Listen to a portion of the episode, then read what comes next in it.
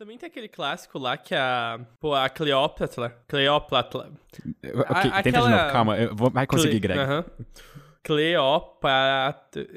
Cleópatra, Greg. É, é, que eu errei uma vez e daí, cara, se tornou impossível. Enfim, é, essa cara irrespeitável da senhora, ela tá mais perto do surgimento do iPhone do que das pirâmides.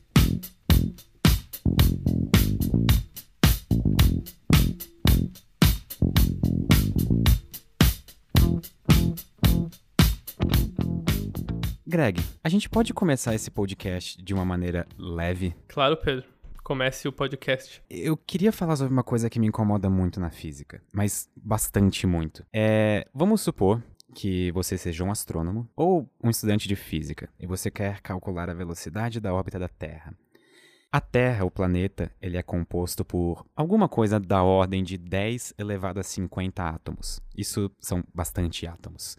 É, quando a gente quer calcular, por exemplo, a, sei lá, a órbita da Terra, são 10 elevado a 50 átomos que a gente deveria levar em conta nesse cálculo. Só que a gente não leva.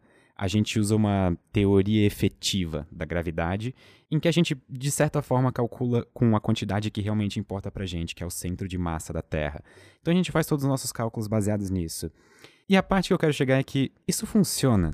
Só que olha quanta informação a gente está perdendo. De certa forma, tudo na física funciona assim. A gente trabalha com realidades aproximadas. E isso me deixa meio frustrado. Então, mas é, isso é, acho que é justamente a questão da estrutura em camadas que você vê não só na ciência, mas, tipo, esses padrões de as coisas serem camadas de pensamento, de formas de colocar uma teoria é bastante geral, sabe? Você vê a mesma coisa na filosofia. Quando você está discutindo estética, por exemplo, uma coisa é você meio que discutir por que, que esse quadro é bonito. Isso é uma camada da discussão, é uma camada mais imediata.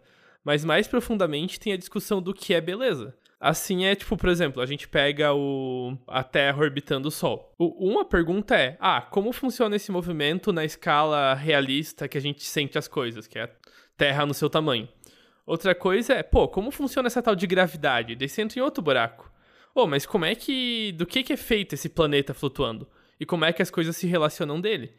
Então, acho que um jeito legal de pensar para que, que a ciência está servindo nesse ponto é você lembrar que a função da ciência, fundamentalmente, é responder perguntas. Por mais que às vezes chegue num ponto em que você tem uma teoria muito abstrata, lá, lá, lá, lá, lá todo conhecimento científico deve ser, deve ser possível expor ele como a resposta de uma pergunta. Então, a resposta da pergunta é: qual que é o movimento da Terra como um todo ao redor do Sol?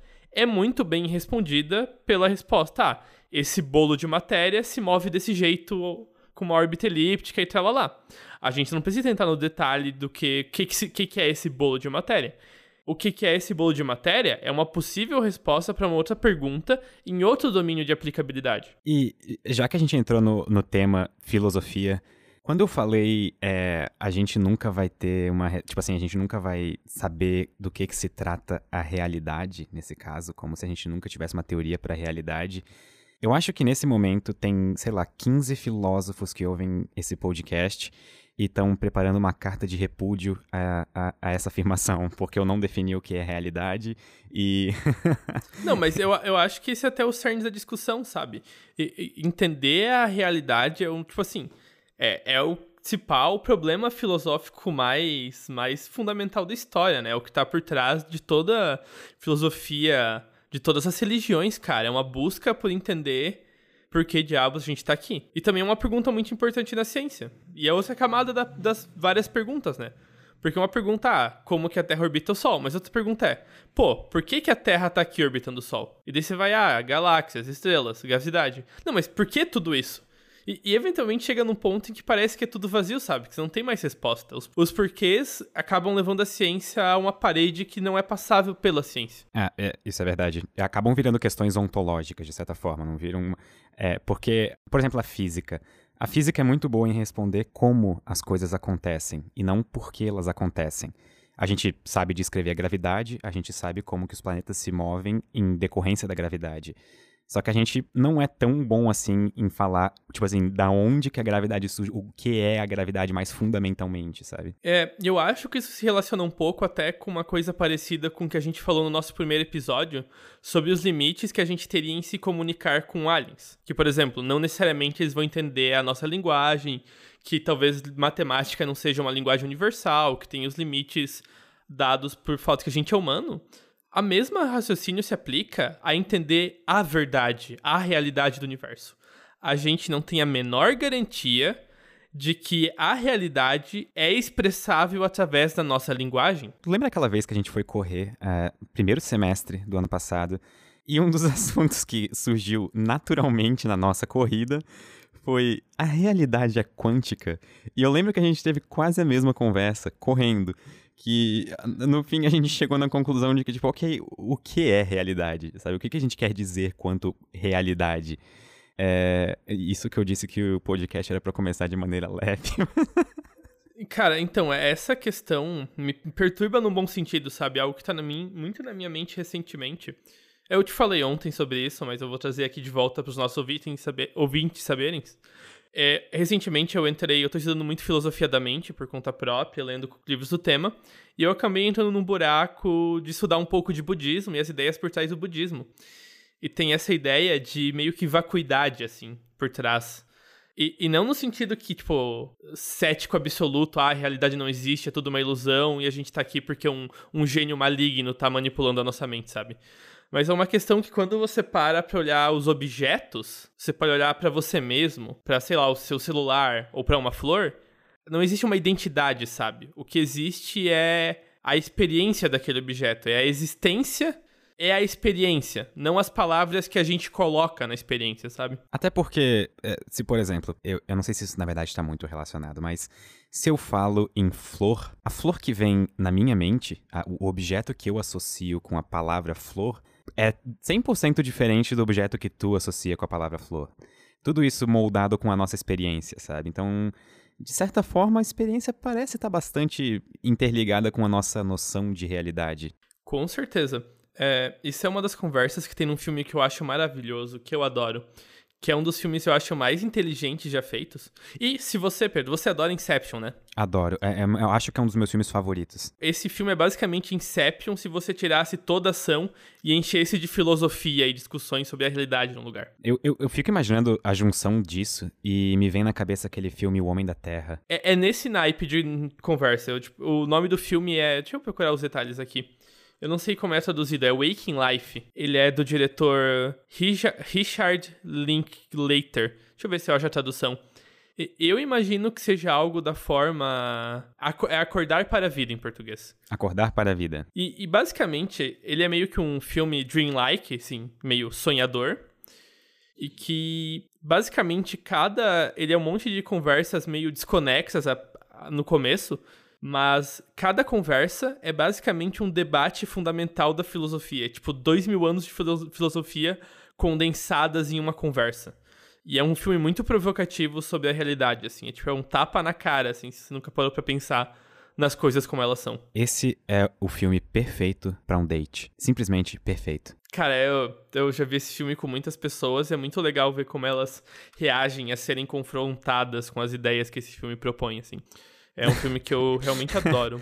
é, é uma experiência que pode ser perigosa, diga-se de passagem. É, então, esse filme, assim, ele tem uma cena em particular que é meio pesada, deixar um trigger warning aqui, deixar um, sei lá, que tem suicídio e tal. Mas, sinceramente, eu vendo esse filme, essa é uma das cenas mais suaves para mim, porque o problema mesmo é os debates que ele levanta, cara. As ideias que ele questiona e as seguranças. E uma dessas ideias, que é o que me fez lembrar aqui, é que tem um diálogo da pessoa falando, tipo, pô, mas essa barreira que, por exemplo, a gente já definiu que, pô, não necessariamente a nossa linguagem vai se conectar com os aliens, sabe? A gente não não tem similaridade na linguagem. Só que, em certo nível, isso se aplica a mim e a você, a nós e os nossos ouvintes.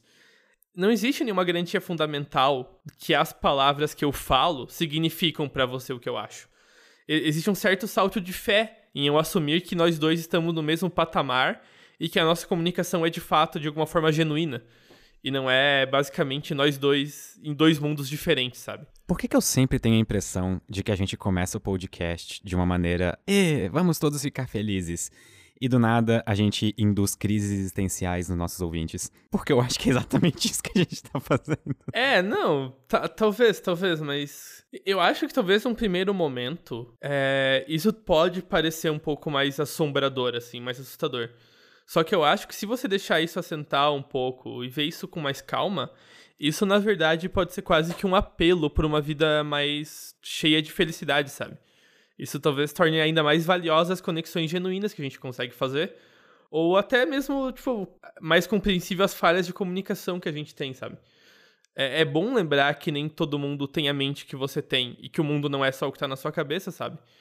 Então talvez seja meio que um apelo para você ser mais gentil com as pessoas que não entenderam e não ficar, sei lá, agressivo quando alguém não entende o que você tá falando, ou é, aceitar um pouco mais a divergência de ideias e, de, e ruídos de comunicação, sabe? Eu peço muito que se algum ouvinte quiser fazer a caridade de transformar essa frase que o Greg acabou de falar em uma imagem com uma quote pra gente postar no Twitter, porque tem tanta gente no Twitter que eu queria passar exatamente essa mensagem nesse exato momento. Mandem isso pra gente no Twitter. Se necessário, eu envio uma foto do Greg. Desculpa, Greg, eu vou ter que fazer isso. Não, não tem problema. É... Se quiser, eu mando uma foto comigo que eu tô bonito. Ah, inclusive, falando em Twitter, respondendo a um dos. a alguém que comentou um dos seus tweets aí. Eu acho que eu ia citar isso agora. É, então, pediram pelo meu Facebook, pelo meu Twitter e pelas minhas redes sociais. Então, eu não tenho. Eu não tenho nenhuma rede social, eu não faço uso dessas coisas. Mas, eu acho que eu vou falar isso on air, mas se quiser a gente pode cortar isso depois, Pedro. É, se lembra daquela ideia que eu tinha falado de, de eu ter um e-mail, arroba ciência do dia, que nem você tem?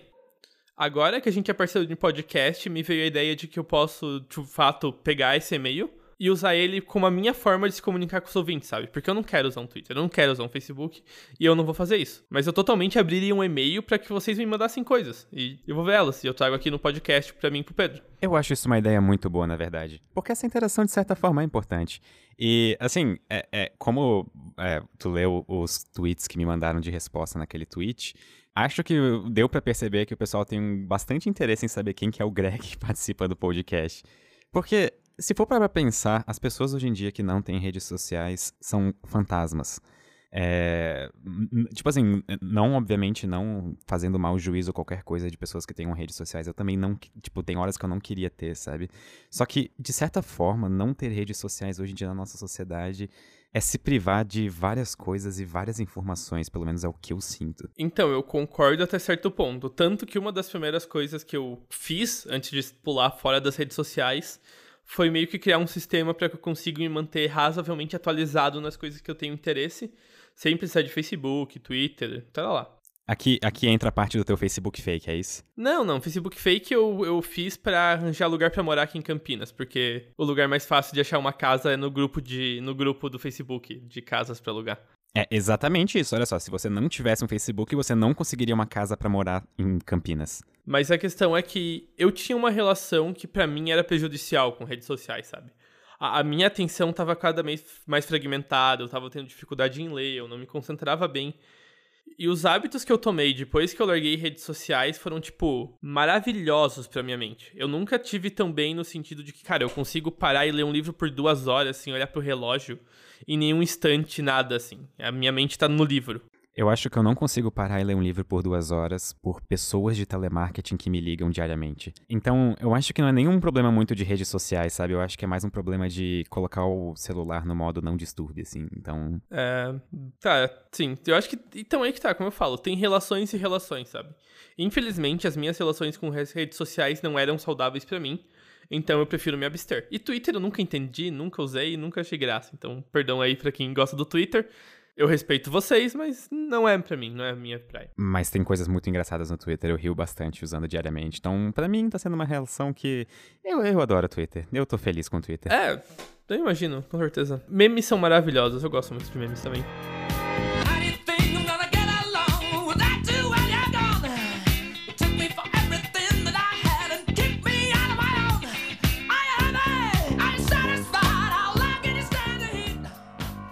Pedro. Meu nome. Se, se você pudesse viver em outro lugar do sistema solar, assim, se você pudesse ir para uma colônia em qualquer lugar, assim, planeta, lua, asteroide, mísero sol, qual lugar você queria conhecer, assim, queria ter a oportunidade de conviver em? O sol, só que de noite. O sol, só que de noite, claro.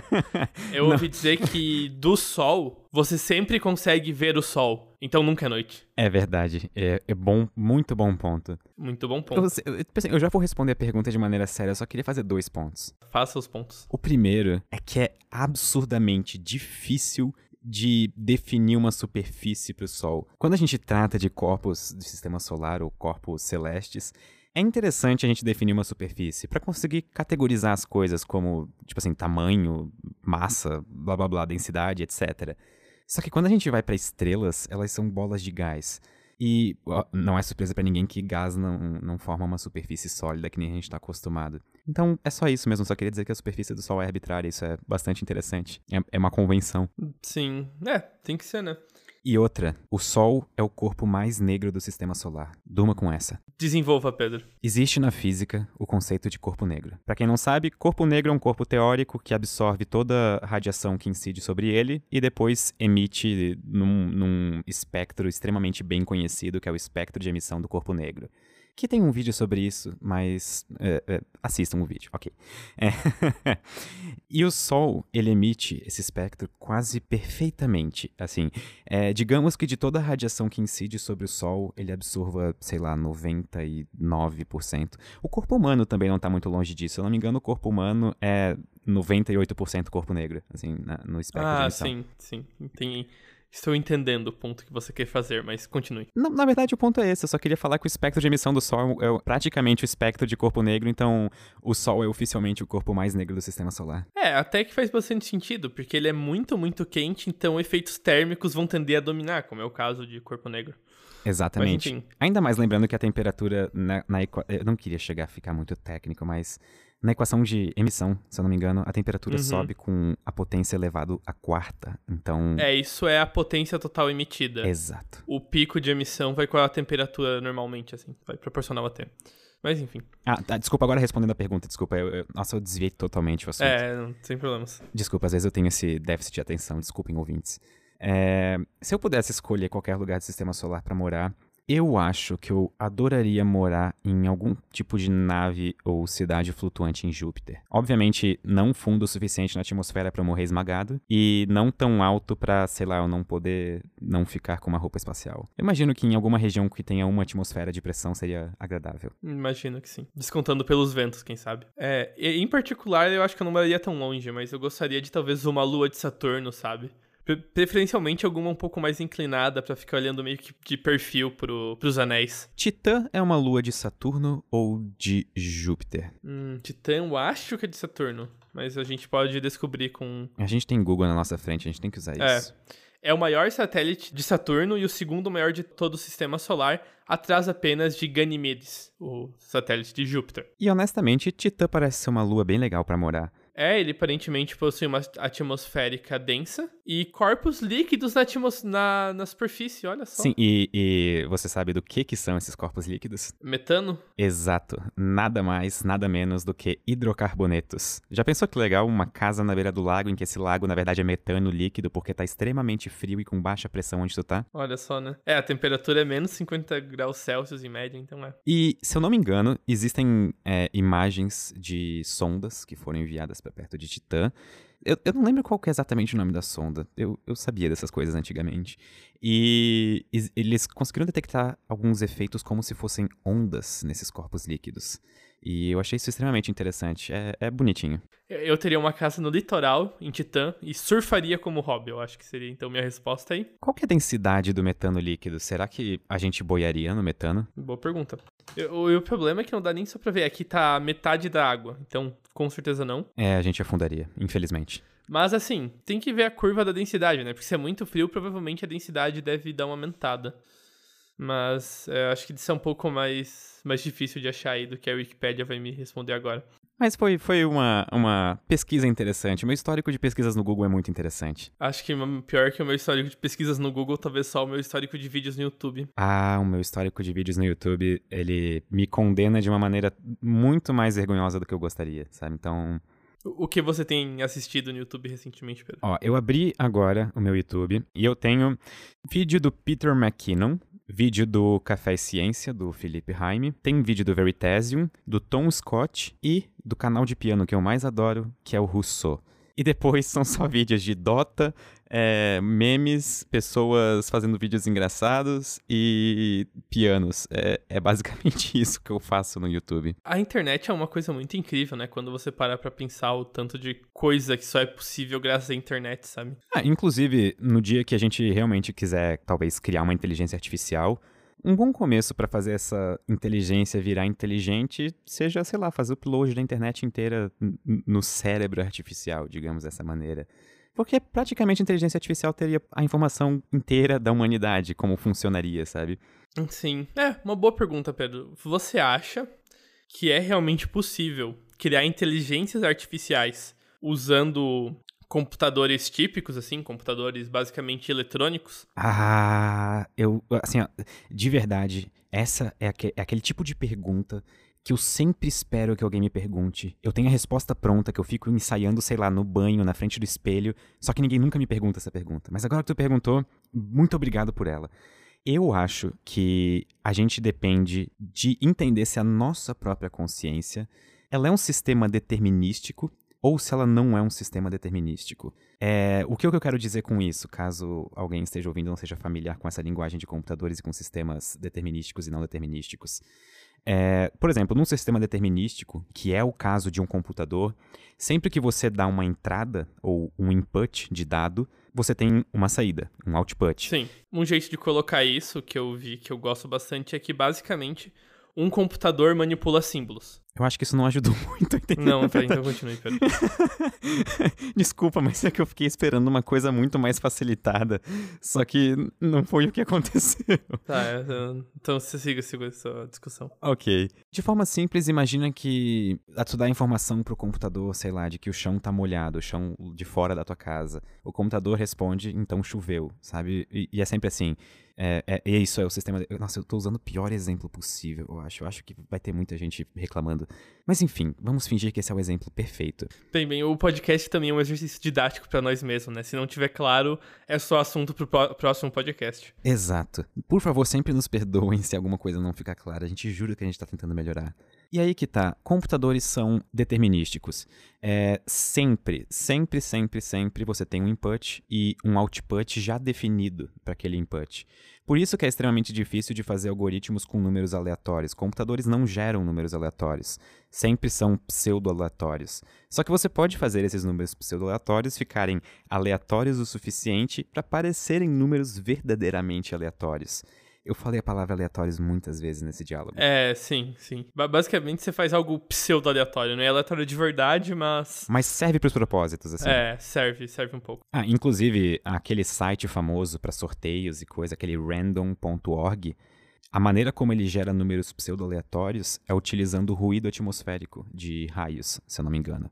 Então, os números aleatórios dali são gerados com isso como uma semente dos números, sabe? Então, é interessante. Tem um que eu gosto bastante também, que eles pegam e é uma câmera filmando mil lâmpadas de lava, sabe? Que elas Sério? têm o fluido dentro, é. E deles usam os pixels, as cores em cada pixel como seeds diferentes, sabe? Tipo, tem um algoritmo que transforma toda, toda a view em um número pra semente. Isso é muito inteligente. Mas daí voltando ao caso, computadores são determinísticos. E aí que tá, a nossa mente, se ela funcionar que nem um algoritmo de computador, se a nossa consciência for determinística, então eu acho que tudo bem, sabe? A, a gente pode criar inteligências artificiais verdadeiramente inteligentes com computadores. Só que se nossa consciência, se um dia a gente conseguir, de alguma forma, que não estamos perto dessa forma ainda, eu imagino, descobrir que a nossa mente ela é não determinística, de alguma forma a natureza dela é não determinística, aí eu acho que a gente tá meio lascado. Aí eu acho que a gente não vai conseguir criar inteligências artificiais usando computadores. É, então, eu sou cético em relação a ter inteligências artificiais no sentido de consciência como a nossa, criado de computadores eletrônicos tradicionais porque aí que tá, eu não vejo uma relação muito clara entre a experiência cotidiana do ser humano, sabe? e o tipo de coisa que um computador faz. É, computadores claramente são melhores do que nós em tudo que eles fazem. E, e, não só melhores. Não é só tipo, ah, eles são mais rápidos e pensam melhor. E eles não são necessariamente melhores, sabe? Eu sei, eu só tô querendo ganhar pontos com as máquinas para se um dia acontecer uma revolução. Mas é que a gente tem experiências cotidianas e as nossas experiências cotidianas não parecem nem um pouco refletidas no tipo de coisa que você consegue fazer com computadores. Parece que não é a mesma essência da coisa, sabe? Só que aí que tá, nós tivemos 4,2 bilhões de anos evoluindo desde organismos unicelulares até chegar no nosso estágio atual de consciência humana, sabe? A gente chegou até aqui. E, o que, tipo assim, a gente só tem computadores faz, sei lá, 50, 60 anos.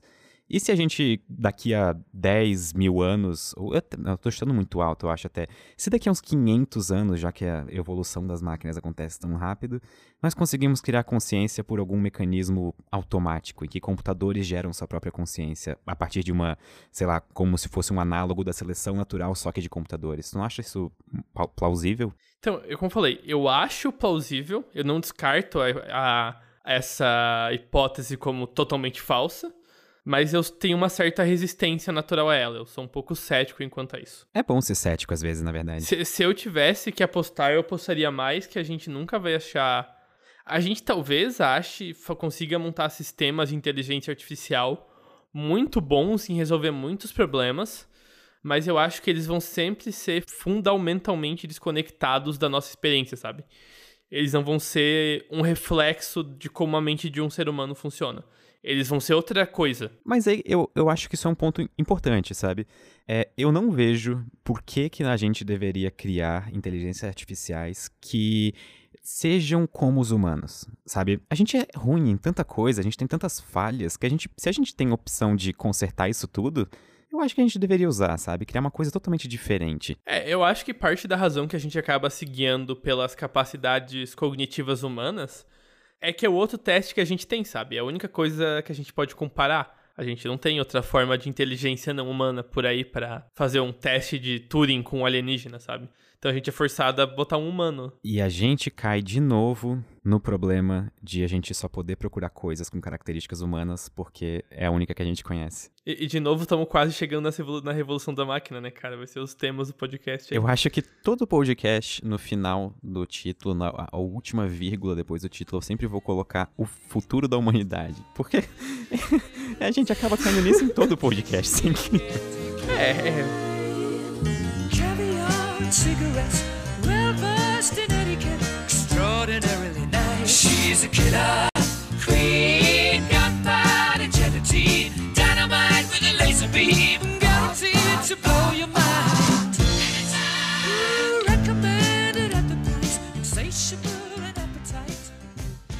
Eu tenho permissão para ser aquela pessoa chata que introduz assuntos de crise existencial nas mesas de bar sempre que os amigos querem se divertir? Claro que pode. Se a gente, em algum momento, em algum momento, é, chegar à conclusão de que a nossa consciência, a nossa mente, ela é determinística, assim como computadores, nós temos uma ótima notícia, que significa que a gente, teoricamente, poderia criar inteligências artificiais usando computadores, com a arquitetura de computadores que a gente conhece. E o que isso quer dizer quanto ao nosso livre-arbítrio? É, essa questão do livre-arbítrio no mundo teoricamente completamente determinístico é muito é, é, muito curiosa, porque tem umas perguntas associadas muito, muito assim. Explica, explica só para quem não entendeu essa relação, qual é a relação entre alguma coisa ser, tipo, a nossa consciência ser determinística e o nosso não livre-arbítrio como consequência? Assim, vamos botar algo determinístico como o seguinte: se você sabe como a coisa tá num certo instante, por exemplo, se você sabe o que uma pessoa tá pensando agora, você, por consequência, consegue determinar com total certeza o que ela vai estar tá pensando daqui a meia hora. Acho que isso seria uma mente determinística, sabe? Se você tem o conhecimento dela num instante, então você consegue determinar como que ela vai estar tá em outro instante qualquer. Eu posso dar um exemplo físico também disso, porque eu acho. É, se eu não me engano, foi Poincaré que falou essa frase. Me corrija se eu estiver errado, Greg. É, que se, se dessem. Tipo assim, ele falou o seguinte: se me derem a posição e o momento de todas as partículas do universo em um determinado ponto, eu consigo prever toda a evolução do universo a partir desse ponto. Eu, se eu não me engano, foi Poincaré, eu não, não tenho certeza. Não tomem isso como, como certeza, pode ser que não foi ele. É, o que ele quis dizer com isso, basicamente, é que o universo era determinístico, do ponto de vista dele. Então, se você tem essas informações, as condições iniciais, você consegue prever toda a evolução e todo o futuro do universo, incluindo mentes humanas. Entendeu? Você poderia descrever elas com equações. É, exatamente.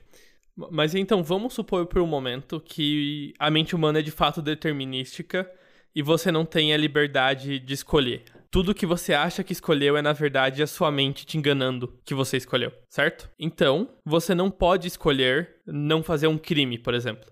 Todas as pessoas que cometeram crimes não tiveram escolhas. Então você pode prender alguém que não teve escolha? Você pode sair punindo pessoas que cometem crimes como se elas fossem moralmente erradas, sabe? P parece que moralidade se desmancha na, no determinismo. Porque se, se ninguém nunca teve escolha. E até é interessante porque você não teria como punir alguém que cometeu um crime porque na verdade você estaria predeterminado a punir aquela pessoa. Você não, você não teria escolha, você não teria o arbítrio. Você não teria nem essa escolha, sabe? Tudo, toda a ideia de moralidade meio que se desmancha assim. Parece que a gente é só mais uma engrenagem. Bem, que, quem sabe, quem sabe o destino do universo não era só produzir plástico sintético e fim, para isso que surgiu o humano. é como se o universo fosse uma versão universal daquele jogo Factório. É, incrível. É, basicamente, eles querem fazer um, uns trecos complicados, mas ele tem que fazer uns robozinhos antes que consigam fazer aquilo. Bom, humanos totalmente então foram um, um, efeito colateral da criação do universo, provavelmente, nessa, nessa visão de universo. É, com toda certeza. Aproveitando o gancho, eu vou te fazer uma pergunta polêmica, porque eu gosto de coisas polêmicas. E, já que a gente tá na chuva para se molhar, né? O que, que tu acha de humanos terem livre-arbítrio? Tu acha que humanos têm livre-arbítrio? Tu acha que humanos não têm livre-arbítrio? Ou tu não sabe responder essa pergunta? Perfeitamente ok não saber responder essa pergunta. Não, sim, sim. Assim, eu vou falar, eu não sei embasar a minha resposta com palavras claras, assim. E com palavras não claras? Então, eu vou falar, eu, eu tenho a impressão que provavelmente tem algo tem uma certa liberdade na ação humana, sabe? Ok, tipo, não completamente livre, mas existe alguma liberdade. É, e só, só que eu acho que ela tá mais atrás do que a maioria das pessoas acha que é livre-arbítrio. Eu não acho que você tem o livre-arbítrio de quando você faz a escolha na sua cabeça com palavras. Eu acho que o seu livre-arbítrio tá muito mais em você escolher os seus hábitos e os padrões que você acaba reforçando na sua mente, os tipos de coisa que você faz com frequência e o tipo de esforço que você faz, mais do que a decisão no momento, sabe? Até levando em conta o que, o que tu acabou de falar, existem dois exemplos claros que eu consigo imaginar de coisas que não são verdadeiras liberdades. Por exemplo, uma pessoa quando ela sente fome, ela não teve o livre-arbítrio de decidir que estava com fome. Isso é uma resposta automática de um grande algoritmo chamado pessoa. É, é, é o resultado de 4,2 bilhões de anos de evolução. Sentir fome, quem diria? É, e outro exemplo é talvez a personalidade de uma pessoa. Se for para pensar, uma pessoa não pode controlar sua própria personalidade, até porque provavelmente, se eu não me engano, a personalidade ela vai se desenvolvendo com o tempo, mas eu imagino que ela comece na infância, a ser construída na infância. E a pessoa não tem controle sobre o que vai ser construído a partir disso, sabe? É, um exemplo que eu acho que talvez seja parecido com o que eu quero dizer, eu acho que é, por exemplo, a questão de comer saudável. Se você, assim, espera o momento da fome para fazer a escolha do que você vai comer, provavelmente sua mente vai te botar para comer algo que seja mais gorduroso, que seja mais satisfatório imediatamente, sabe? Mas agora, se você tenta criar um hábito de manter comida boa e saudável por perto de você, é muito mais fácil na hora você fazer a coisa certa, sabe? Fazer a coisa, comer o que você de fato quer. E eu acho que isso entra no que a gente tava conversando ontem sobre a diferença. Não sei se era, eu não tava conversando com você, mas enfim. Você não estava conversando comigo. Eu fiquei injuriado agora. É, eu tava conversando com uns amigos meus sobre, tipo, a diferença da, da narrativa na nossa cabeça pra experiência. Por exemplo, eu falo, ah, amanhã eu vou ir na academia. Daí chega amanhã, eu me sinto cansado e eu não consigo cumprir essa minha narrativa mental de que eu vou na academia. A experiência e a, o que eu falo para mim mesmo discordam, sabe? Até porque o nosso corpo, quer dizer, a nossa, a nossa consciência, ela parece ser influenciada por vários fatores que estão além do nosso controle, que são fatores puramente evolutivos, eu diria. É, por exemplo, sentir mais vontade de comer uma carne assada do que uma carne crua, porque a carne assada tem mais calorias, então aumenta a tua chance de sobreviver na natureza. Então, várias, eu imagino que várias dessas coisas instintivas acabam caindo nessa questão de não serem verdadeiras liberdades dos seres humanos. Sim, com toda certeza. Eu acho que a gente acabou de fazer inimizades nesse último segmento, tanto com anarcocapitalistas, quanto com libertários, quanto com, sei lá, qualquer outra ideologia. É, então, eu, tenho uma certa tendência a acabar não gostando muito de ide ideias mais individualistas, que eu tenho até um próprio receio contra a existência de indivíduo com uma coisa única, sabe? Como se você, dentro de você, é um único, uma única coisa, mas você acaba sendo um emaranhado da sua realidade, sabe? Você acaba tendo. A, a sua vida é tanto sua como das coisas que te influenciam, sabe? Você realmente eu acho que, assim, não existe humano fora do contexto. Hum, hum, desenvolva um pouco melhor isso. Por exemplo, às vezes eu vejo gente falando, tipo, ah, imagina como que um humano ia se comportar num vácuo, na ausência de sociedade. Só que o ponto é, a evolução do humano como animal foi em meio a uma sociedade. Um humano fora de um contexto social é um humano deslocado do ambiente natural. Então você não pode achar que as coisas que você faz por estar exclusivamente sozinho são a verdadeira essência do humano. Porque não é assim que o humano se formou. Não é de indivíduos sozinhos que se juntaram. Mas sim de indivíduos que já cresceram no ambiente coletivo. Então, se você começa a ignorar muito fortemente o contexto em que você existe, o contexto em que as estruturas humanas existem, você acaba tendo uma visão muito muito limitada, eu acho. Isso, isso faz sentido, na verdade. Agora, então, vamos, é, acho que o objetivo do podcast vai ser que a gente vai continuar esse podcast até só eu e você temos saco de ouvir. Porque todo mundo discorda da gente. Eu, inclusive, acho que. Eu não sei o que eu acho. Isso tudo é muito complicado para mim. É, não, com, com certeza. É, conversar com você sempre me leva a falar umas coisas que eu fico, sim, pescando muito forte as palavras certas, porque são assuntos que eu tenho muito sentimento sobre eles, mas expressar eles não é fácil. É, é, nossos tipos de conversa, eles são, são, são conversas bastante é, enriquecedoras de personalidade, eu diria.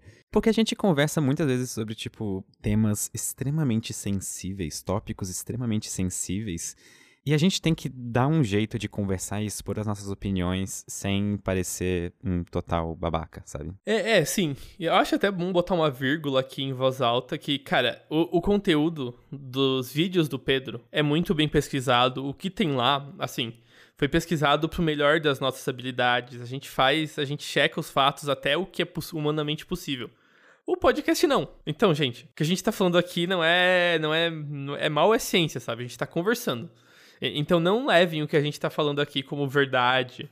Leve mais como parte de uma conversa, sabe? Assim, eu acho que eu acho que quando a gente fala sobre alguma coisa que provavelmente não é verdade no sentido que a gente quer dizer como verdade, assim, eu acho que a gente sempre acaba fazendo um disclaimer também. Como, por exemplo, aquele caso da frase do Poincaré, que pode ser que não seja do Poincaré. Então, eu acho legal ficar essa relação de.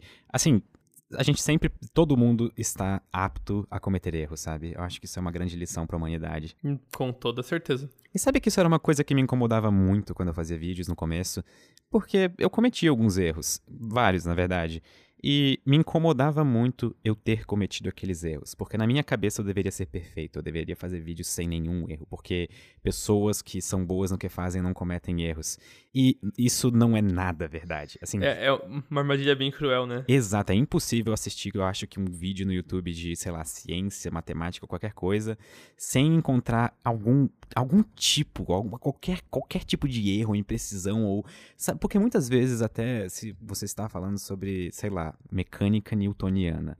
Alguém vai comentar, mas espera, a interpretação da relatividade, blá blá blá blá blá, e sabe, são interpretações diferentes e, de fato, a relatividade funciona mais completamente do que a newtoniana, mas ainda assim, sabe, o propósito do vídeo era falar sobre newtoniana, então... É, então, isso volta ao começo do nosso podcast sobre as camadas de em que a ciência explica a realidade.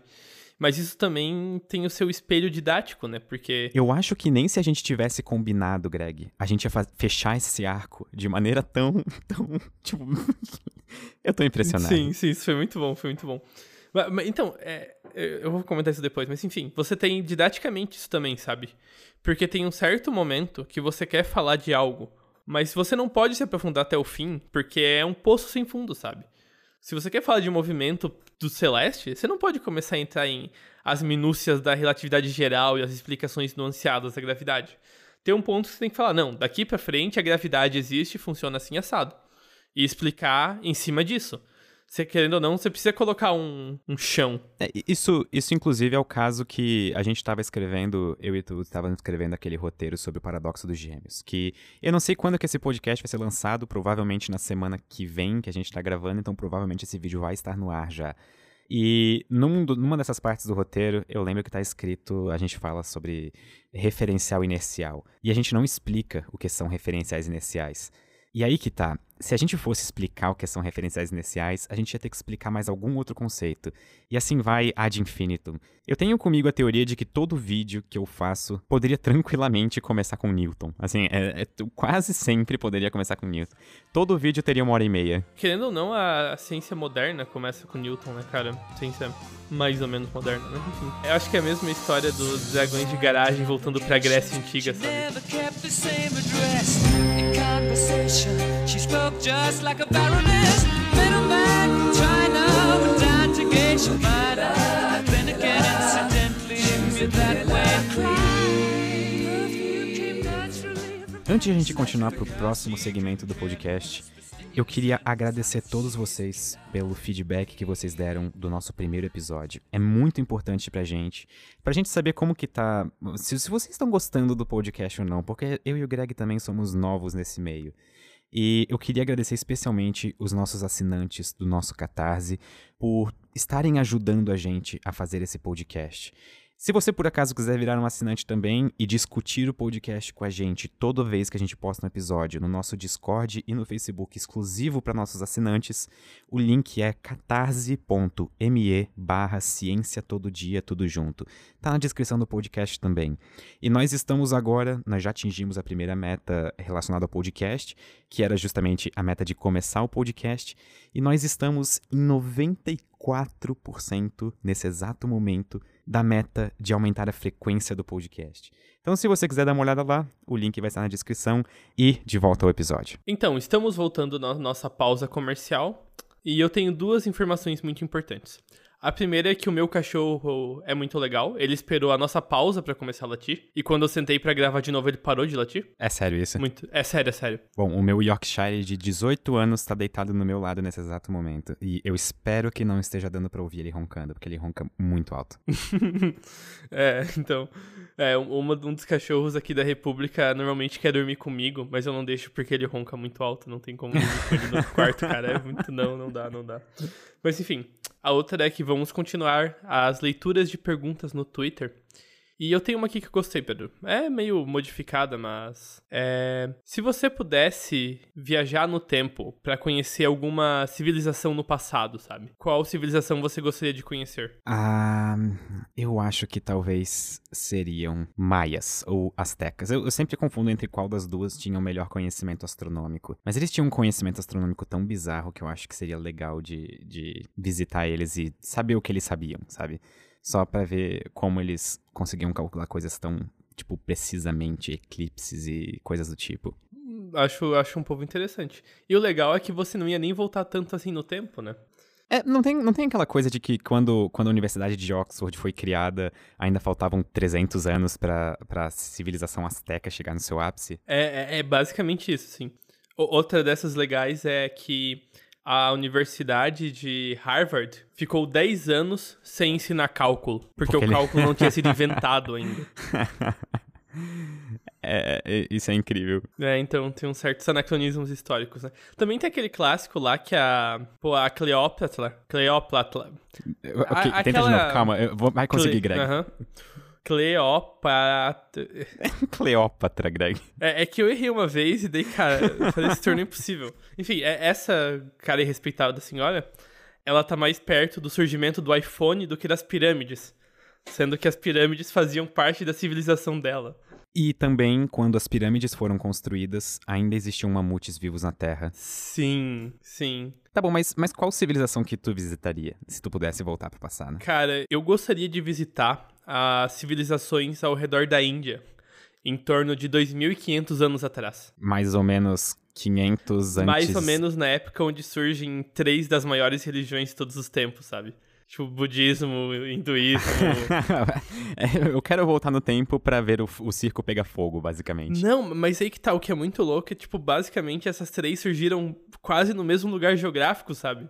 Então, tipo, meu Deus, o que que tava acontecendo lá? Quando que o vidro foi inventado? Foi mais ou menos na época do Renascimento, não foi? 1500? Eu não sei. Porque o vidro, ele é o responsável pela revolução científica. Por, é por esse motivo que... A, não, é... já, já existem artefatos antigos de vidro, assim.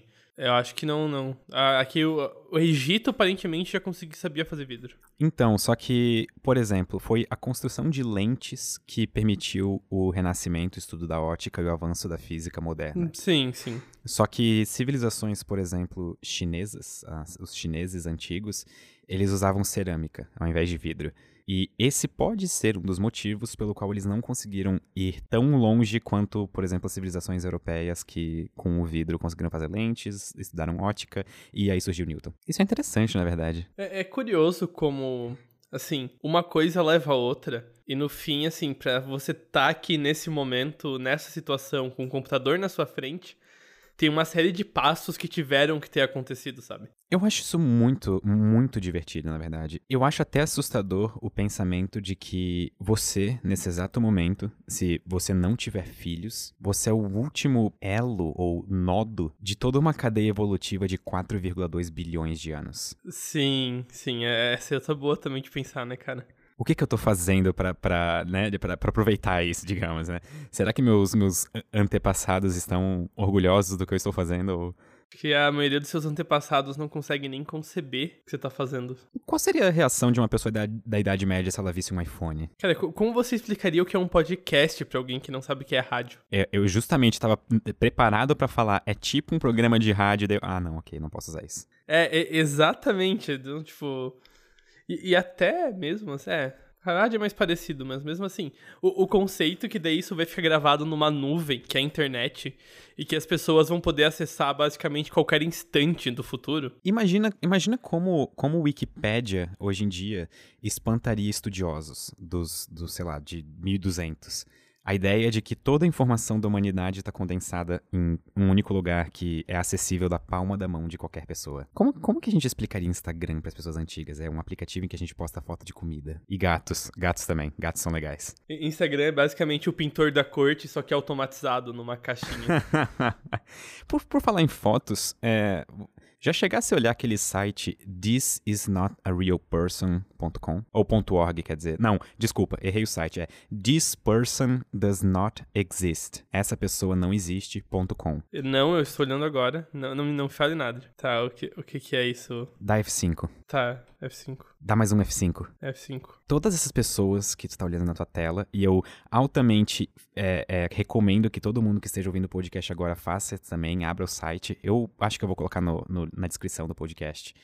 Todas essas pessoas não existem. Elas são geradas é, por computadores, totalmente. E parecem pessoas reais. Se eu visse alguém com uma imagem dessas no Facebook, eu totalmente acreditaria que é uma pessoa. Nossa, completamente. É, isso é basicamente uma fonte de perfil fakes, né, cara? Exatamente. Às vezes me assusta que ponto que a gente está chegando na tecnologia.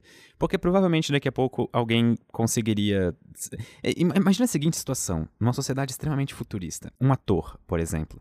O ator, ele não precisaria ir filmar um filme. Ele poderia vender a imagem dele para uma empresa poder usar, digamos, o, a imagem dele no filme, sabe? É, tipo, fazer a imagem em computador e ser tão realista que você não vai saber a diferença, menos que. Ou totalmente cuidado. indo pro outro caminho, não seriam mais necessários atores, porque você poderia criar o ator perfeito pro seu filme e usar ele, e ninguém saberia a diferença entre uma pessoa real e o que tá no teu filme. Isso, isso é um cenário muito assustador pro futuro. Olha só, né, cara? Chegar no ponto em que você vai terceirizar tanto o canal que você só vai pagar alguém pra animar o seu rosto falando. Né? É, isso seria interessante, digamos. Continuemos no seu Twitter, Pedro. Vamos ver o que temos aqui ainda. Você tem alguma pergunta de lá interessante? Eu acho, eu acho interessante é, a pergunta do arroba underline, que é qual seria a melhor forma de viajar no tempo? E eu tenho uma resposta muito sem graça para isso. Fala, fala ficar parado. Porque simplesmente de ficar parado você está viajando um segundo pro futuro todo segundo. Eu tenho que concordar que essa é uma forma. Essa é a forma mais fácil. Indiscutivelmente, essa é a forma mais fácil. Inclusive, é fácil demais, né? Não tem como parar. Mas tá, vamos supor que, que a pessoa que perguntou isso, que o underline ou a underline, não soubesse que a gente ia dar essa resposta e não quer essa resposta, qual seria a segunda maneira mais fácil de viajar no tempo? Assim, pro futuro tem aquele lance lá de você pegar um foguete muito rápido e usar a dilatação temporal, que você vai descobrir no próximo vídeo do Pedro, do Paradoxo dos Gêmeos, como funciona melhor. Mas basicamente é um efeito relativístico que você pode meio que. para você o tempo vai passar mais lento, enquanto no universo ao seu redor você vai. vai passar o tempo normal, enfim. Ou se você for um físico teórico, você fica parado e acelera o universo inteiro. Aí. É, claro, você faz pro outro lado, né? E daí quando você frear, você vai ter. Tá, tipo, você vai ter envelhecido 10 anos, mas o resto do universo vai ter avançado 100 anos. Ou, ou, aquele lance do Interstellar de você ir pro, perto de um buraco negro, né? Exato. E geralmente eu acho que as formas de viajar no tempo mais práticas é, envolvem velocidades ou corpos massivos. Por exemplo, GPS têm que ser sincronizados para conseguir dar conta da nossa localização com relação à relatividade. Então, GPS, GPS estão viajando no tempo em outro ritmo que a gente. Exato. E se a gente não corrigisse isso, se eu não me engano, a margem de erro subiria, acho que 7 km por dia. É uma coisa assim por causa dessa desincronização. E eles levam em conta os dois efeitos, tanto de velocidade quanto de campo gravitacional. É, exatamente. Tem aquele astronauta que. Eh, eu, eu não sei o nome dele, na verdade. Mas se eu não me engano, ele tem um recorde de mais, mais dias na Estação Espacial Internacional. E por causa disso, se eu não me engano, ele viajou um milissegundo no tempo. Uma, um, algo parecido. Deixa eu até procurar isso. É Sergei Avdayev é o nome dele. Ele passou quase 750 dias em órbita. Exatamente. O nome dele é Sergei Krikalev. Ele viajou 20 milissegundos. É, ele tá, ele é 20 milissegundos mais novo do que ele devia ser. 20 milissegundos parece pouco, mas na verdade é a latência, o ping de um computador jogando em algum servidor brasileiro, tipo Dota, League of Legends ou coisa assim. Acho que né, mas Curioso, né? É, uma, é, é, pouco tempo, ok. Não tem é, é um recorde meio absurdo também de se ter, né? Deve ser engraçado ser a pessoa. Saber que você é a pessoa que mais viajou no tempo. Ah, isso deve ser bastante interessante de contar em mesas de bar ou em festas e coisas assim. Sem contar que deve ser a história de bar mais legal, né? Você mata a conversa nela, né? Então, ah, pô, saí com uma mulher muito bonita ontem. Não, não. Eu viajei no tempo mais que todos vocês aqui. Pá, acabou a conversa. Inclusive, dizem, dizem que Neil Armstrong, ele é, tipo assim, ele, não, sei, não sei se foi o Neil Armstrong propriamente que falou isso, mas que era difícil conversar com as pessoas porque quando alguém perguntava ou contava alguma coisa extremamente legal, ele podia tranquilamente falar: Ah, então, teve aquela vez que eu pisei na lua e, e então acabou a conversa, sabe? Tipo assim. É, isso é um relato que eu ouvi daqueles youtubers. Eu tava vendo os vídeos daqueles youtubers que acho que foi 2016, viajaram pro Ártico com aquele astronauta, o Chris Hatfield que ficou meio famoso divulgando coisa, e eles falaram que ele totalmente evitava ele começar o assunto que ele ficou no espaço por tanto tempo, porque ele tem noção do quanto isso mata a conversa, sabe? Tipo, ah, qual foi a coisa mais perigosa que você fez de alguém? Pulei de bungee jump. Ele, ah, eu fiz um spacewalk cego. Essa história, a TED Talk que ele fez sobre esse episódio é incrivelmente legal. Eu conheci um, um astronauta na, quando eu fui na ThinkerCon ano passado. E eu tinha tantas perguntas para fazer para ele, foi tão legal. Ele até me mostrou uma foto do Brasil, da usina hidrelétrica de Itaipu, que ele tirou enquanto estava na ISS. Eu achei legal que ele tinha essa foto salva no celular, isso me chamou bastante atenção. Sim. E era, era interessante que a cor das luzes mudava no lado brasileiro e no lado do Paraguai. Hum, que curioso. Porque os, o desenvolvimento socioeconômico de uma região ele pode ser, de certa forma, analisado pela cor e quantidade das, da iluminação pública e da iluminação em geral, quando vista do espaço, sabe? É por isso que, que a Coreia do Norte tem o melhor disfarce possível, porque é totalmente escuro de noite. É sério, as imagens de satélite mostram isso. É, mas eu ia comentar que tem aquela, aquele boato lá, desde o nosso ensino médio, ensino fundamental lá, que dá pra ver a, a grande muralha da China, da, do espaço, que é totalmente absurdo, porque tem, tipo, 10 quilômetros de largura só a muralha. 10 Não, de- quilômetros de não, tipo, comprimento, 10 né? metros, é. Não, comprimento tem um monte, mas, tipo, tem alguns metros de, tipo, largura. Então, como diabo você vai ver isso do espaço, sabe? Não tem nem resolução no olho humano. É, exatamente. é, tipo assim, ela é extremamente grande de comprimento, mas ela é extremamente fina de largura, então simplesmente não dá pra ver do espaço. Inclusive, eu tô lendo um livro incrivelmente bom que é The Book of General Ignorance, o livro da talvez ignorância geral, talvez seja em português, eu não faço ideia. E nesse livro eu descobri O livro da ignorância generalizada. isso. Pessoal, leiam esse livro se vocês tiverem a oportunidade, é muito legal.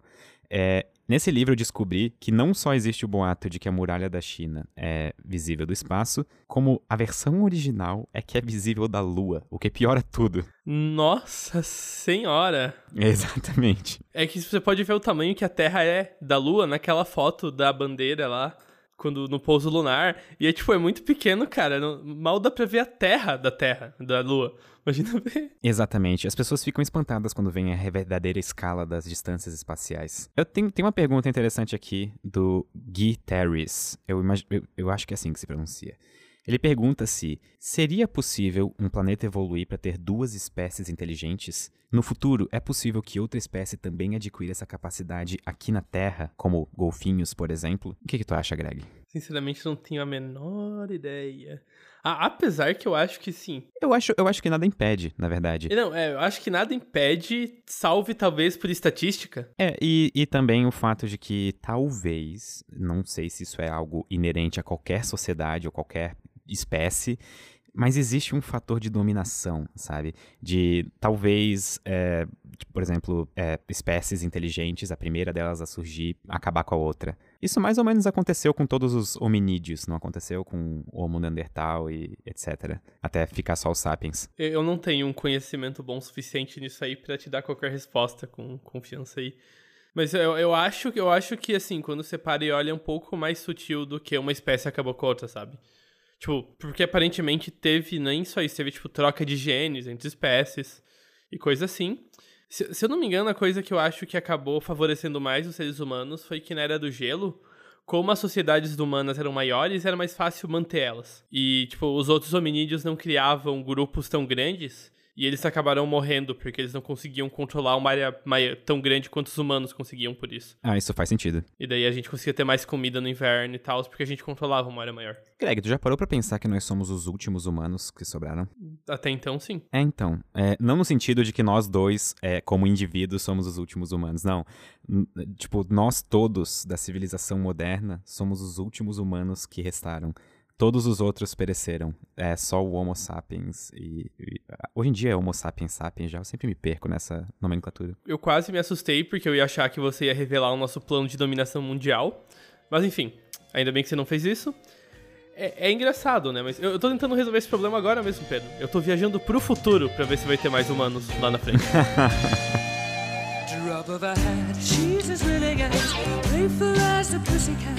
Momentarily out of action, temporarily out of gas. You're absolutely a killer.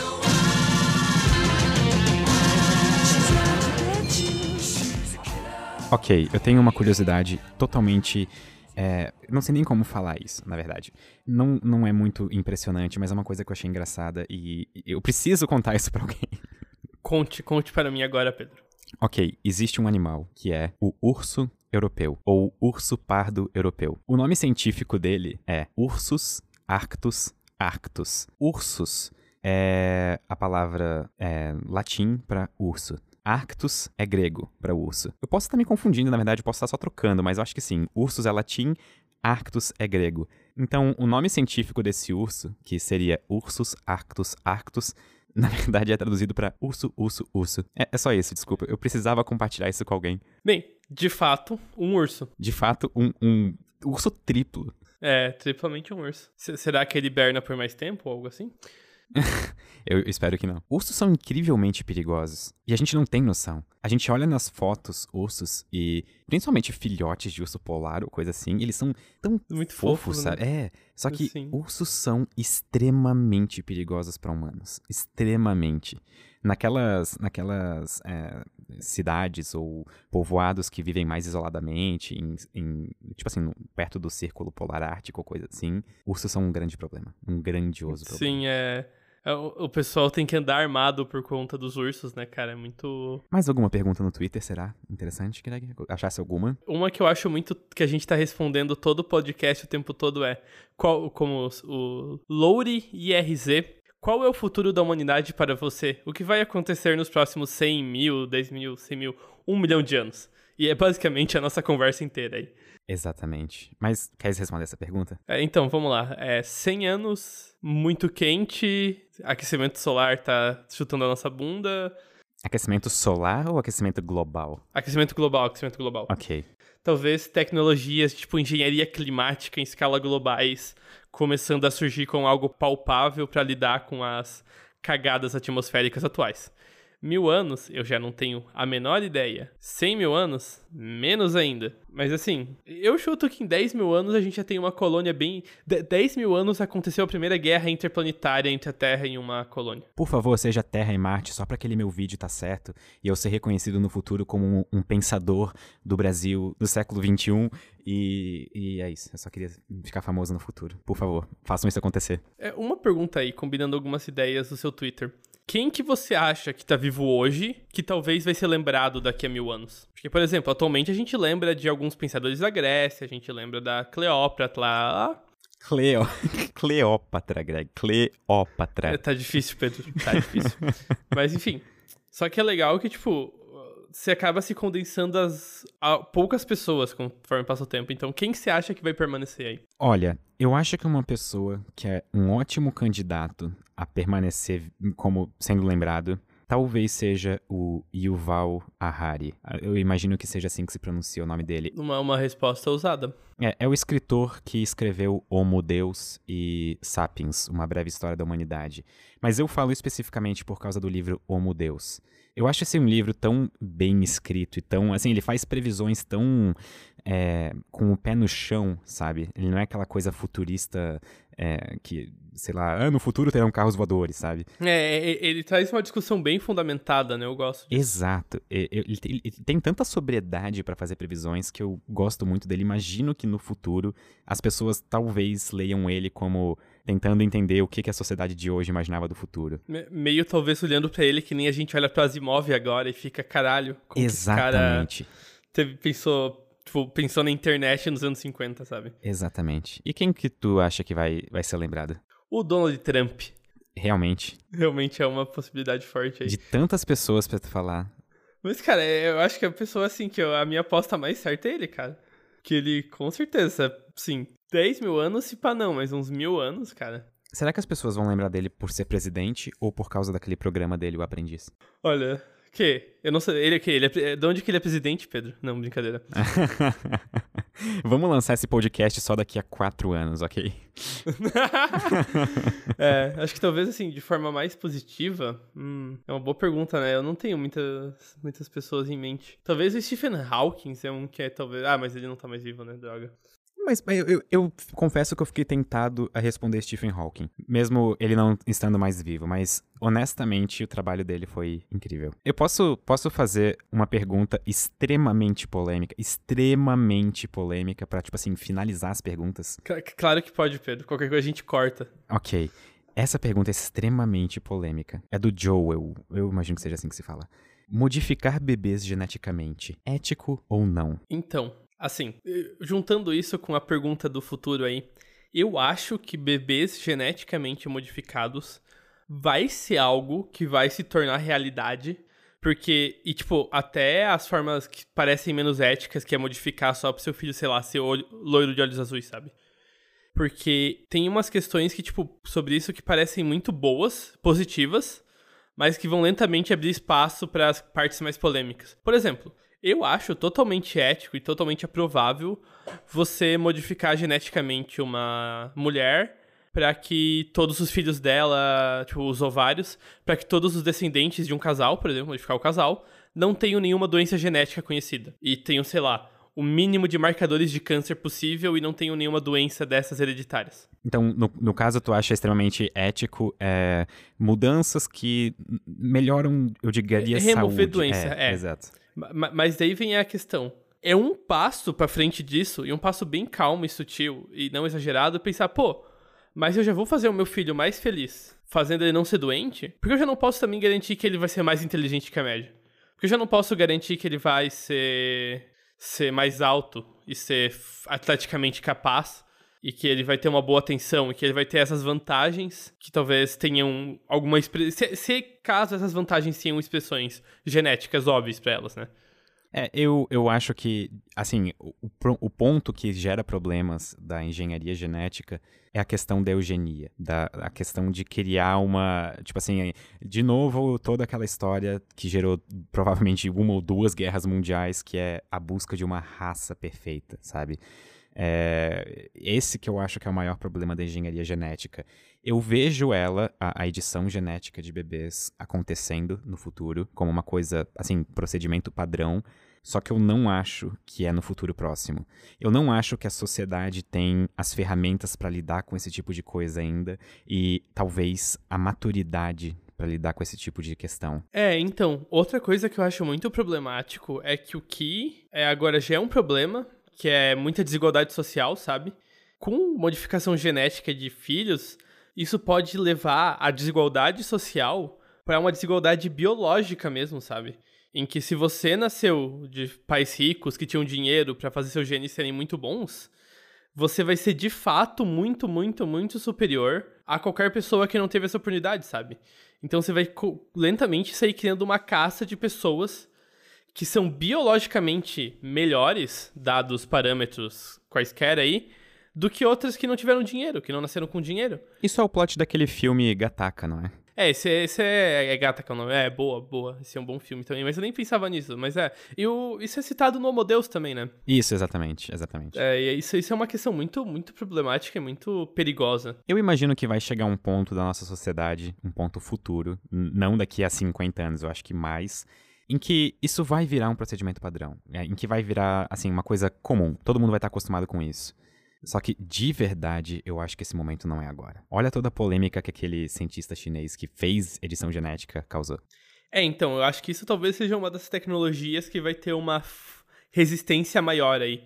Mas, é, como a gente já decidiu nesse podcast, a gente tá viajando pro futuro. E só o futuro sabe o que vem pela frente. É, eu acho que eu vou ter que adicionar como o futuro da humanidade de novo como tema desse podcast.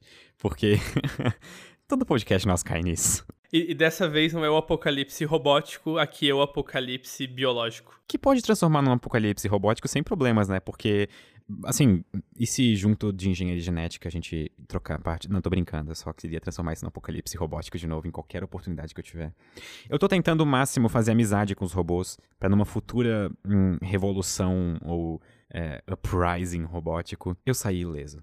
Então deixa eu te fazer uma pergunta polêmica, minha vez, Pedro. Ok. Quando falta, por exemplo, você tá usando micro-ondas e faltam 3 segundos pra comida terminar de esquentar. Você cancela e poupa o trabalho do micro-ondas ou você espera ele terminar? Eu espero terminar e. Droga. Eu acho que. Ok. Você será morto na revolução das máquinas. Droga. então, o podcast, o segundo episódio do Sinapse fica por aqui. É, eu gostaria de agradecer todo mundo por ter ouvido a gente. Novamente, o feedback de vocês é extremamente importante e como o Greg não é muito adepto de redes sociais, vocês podem ou mandar esse feedback no nosso grupo exclusivo do Discord, que é uma recompensa para nossos assinantes que inclusive nos ajudam a fazer esse podcast por serem nossos assinantes, ou você pode nos mandar um tweet, na verdade, me mandar um tweet para arroba pedrolos, L-O-O-S. É, eu, eu vou conversar sobre o Pedro, sobre fazer o meu e-mail, arroba ciência todo dia. E se isso acontecer, a gente bota nas descrições aí. Exatamente. E daí a gente pode ter até, quem sabe, um e-mail pra fan-mail, assim, né? Pra ter umas Sim, perguntas sim. mais dedicadas ou coisa assim. Claro. Ou textos que eles querem que eu leia, eu tenho tempo pra isso. Eu acho, eu acho isso interessante, mas é interessante. Sim, uma boa ideia. Então, mais uma vez, obrigado a todos por terem nos ouvido e vemos vocês no próximo episódio. episódio. Tchau!